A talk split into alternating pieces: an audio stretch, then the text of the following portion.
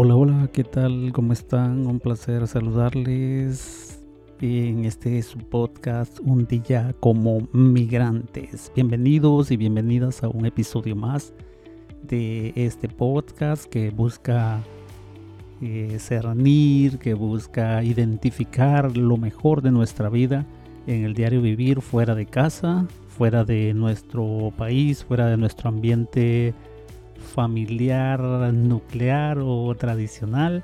Y estamos viviendo una experiencia así novedosa, pero también desafiante, ¿no? Eh, estar fuera de casa siempre es una experiencia mm, que nos desafía constantemente, pero también una experiencia que nos ayuda a salir de nosotros mismos, enfrentar la realidad y hacer experiencia de esa realidad humana que tiene la capacidad de resiliencia.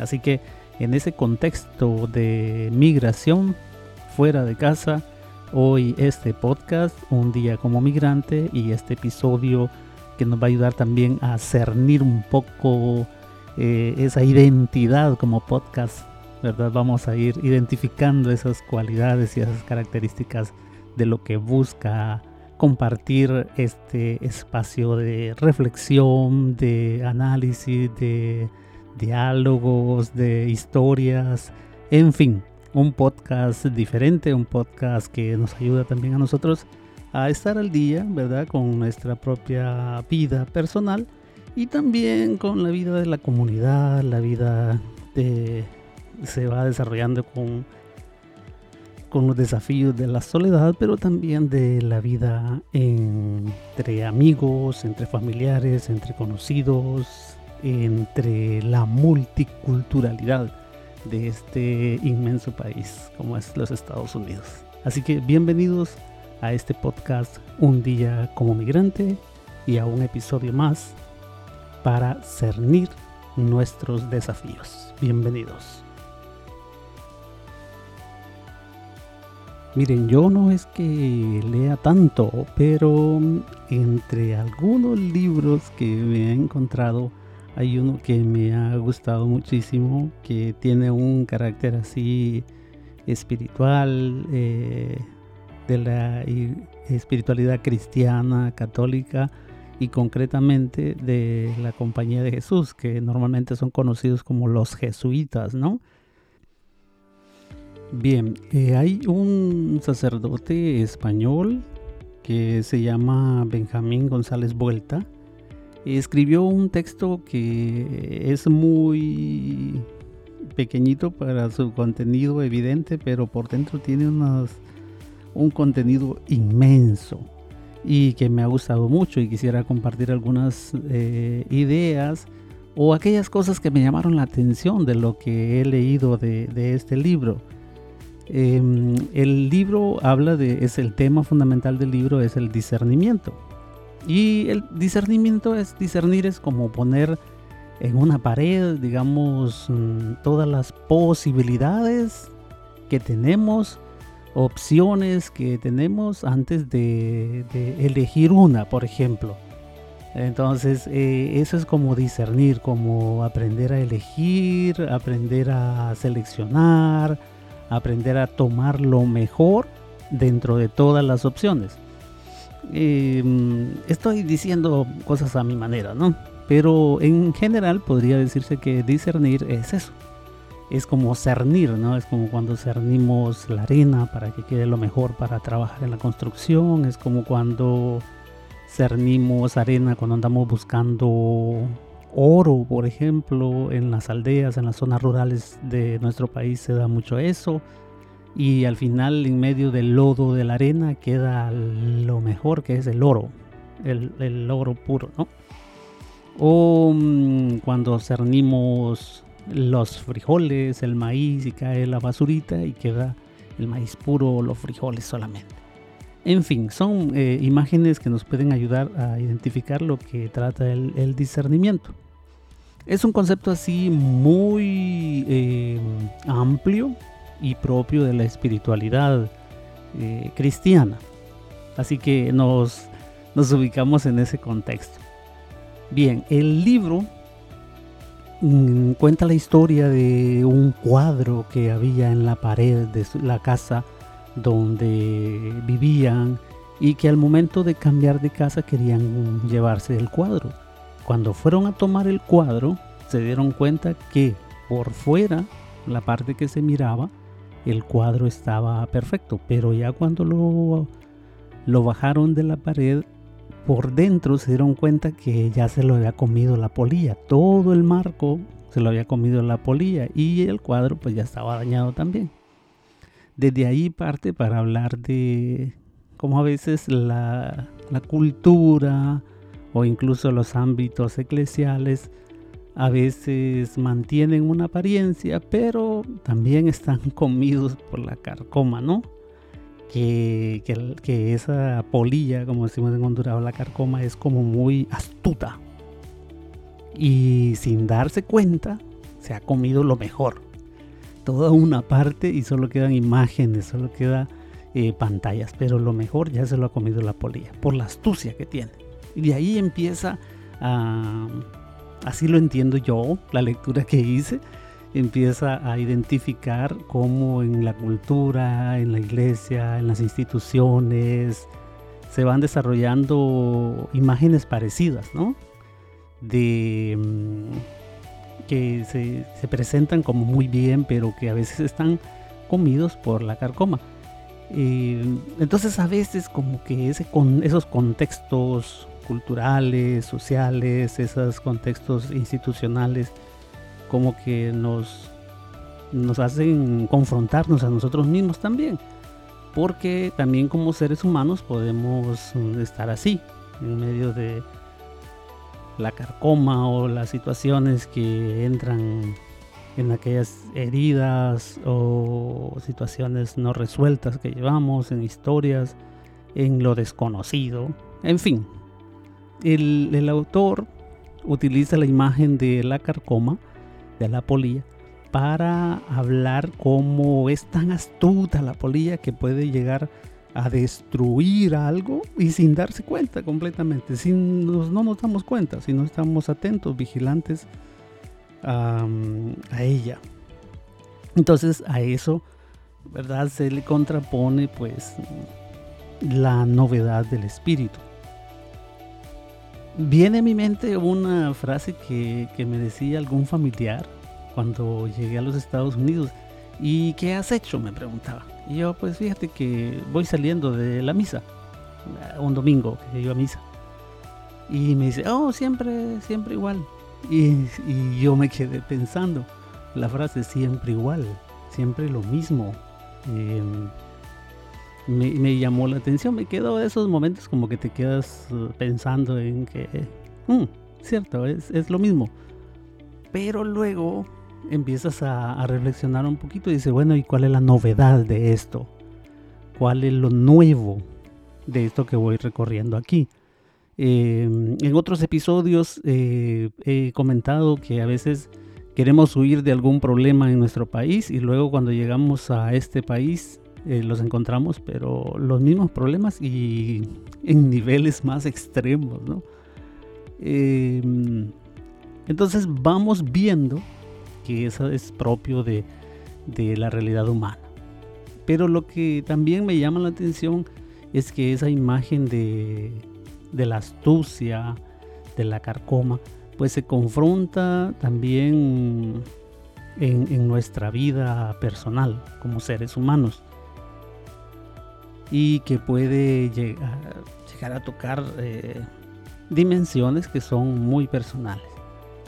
Hoy vemos también que mm, nosotros nos movemos entre las presiones estas sociales, culturales, que nos motivan, digamos, por ejemplo, cuánta publicidad hay en torno al alcohol, ¿no? Y terminamos eh, consumiendo mucho alcohol pero también cuántos impulsos internos tenemos nosotros que nos motivan también a, tomar. Y así podríamos decirlo con adicciones tan diferentes. La publicidad es inmensa socialmente, pero también en nuestro interior también como una eh, tendencia a, ello, ¿no? a tomar esos caminos. Entonces nos movemos en esas uh, astucias externas y esos impulsos eh, internos también que tenemos.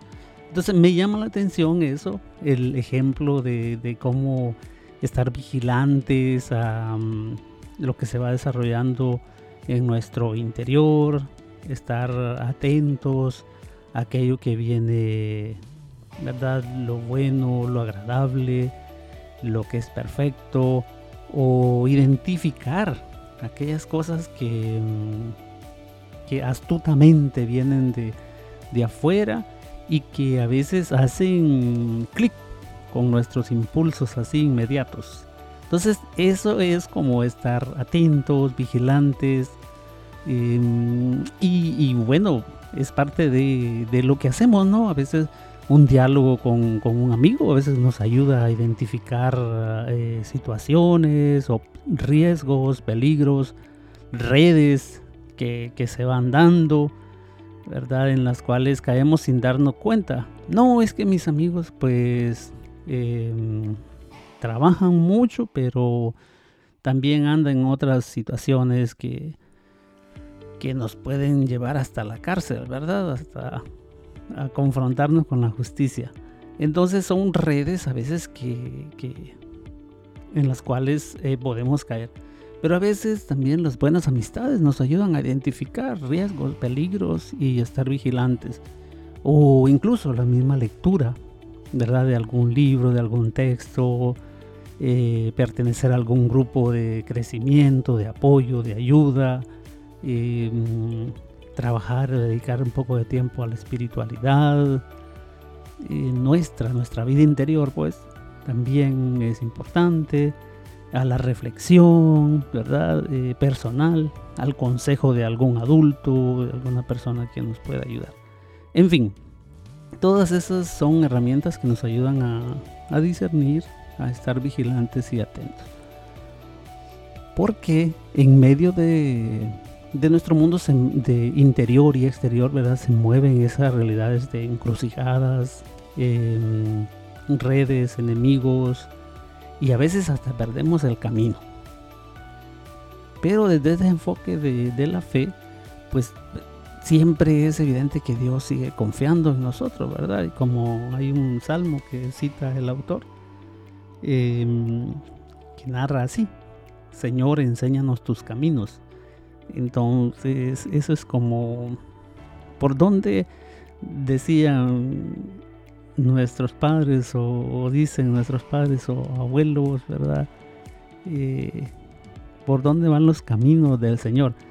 No sé, en América Latina había un cuadro que fue muy famoso, que era un eh, era muy popular verlo en las en las casas, sobre todo en las zonas de la familia eh, de las zonas rurales.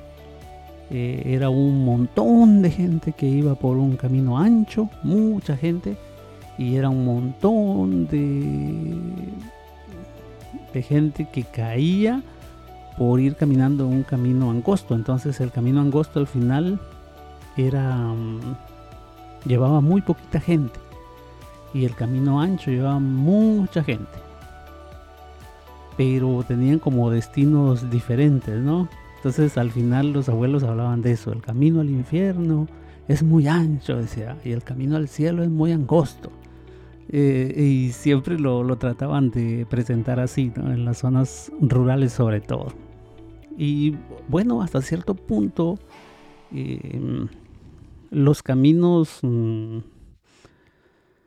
eh, que, nos llevan a cosas buenas, pues a veces nosotros los identificamos muchas veces como algo difícil, costoso, eh, que requiere mucho esfuerzo, mucho coraje, mucha resiliencia y muy doloroso, muy... Y a veces nos tomamos los caminos más fáciles que a veces nos llevan a, situaciones que de adicción o de situaciones difíciles para el ser humano. En fin, eh, me gusta esta, esta primera parte del libro, cómo empieza, con esa imagen del cuadro asociándola o comparándola con lo que pasa en, la cultura actual de guerra, de muerte, de violencia, de adicciones, etc. eh, de escándalos sociales, religiosos, en fin, pareciera que todo se viene abajo.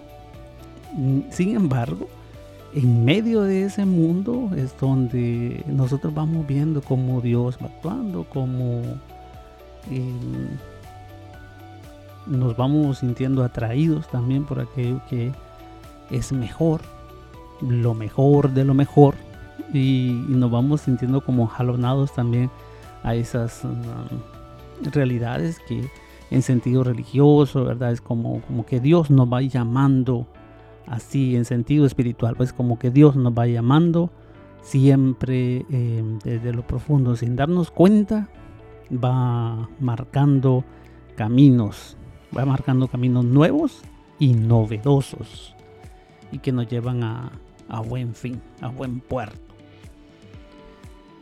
Esta es como el primer, la primera parte del libro. Es un apenas em, es el primer numeral del libro y voy a ir compartiéndolo porque realmente me gustó muchísimo. Em, voy a ir compartiendo algunas mm, cosas o temas o ideas, intuiciones que, me han llamado poderosamente la atención y quiero compartirlas con ustedes.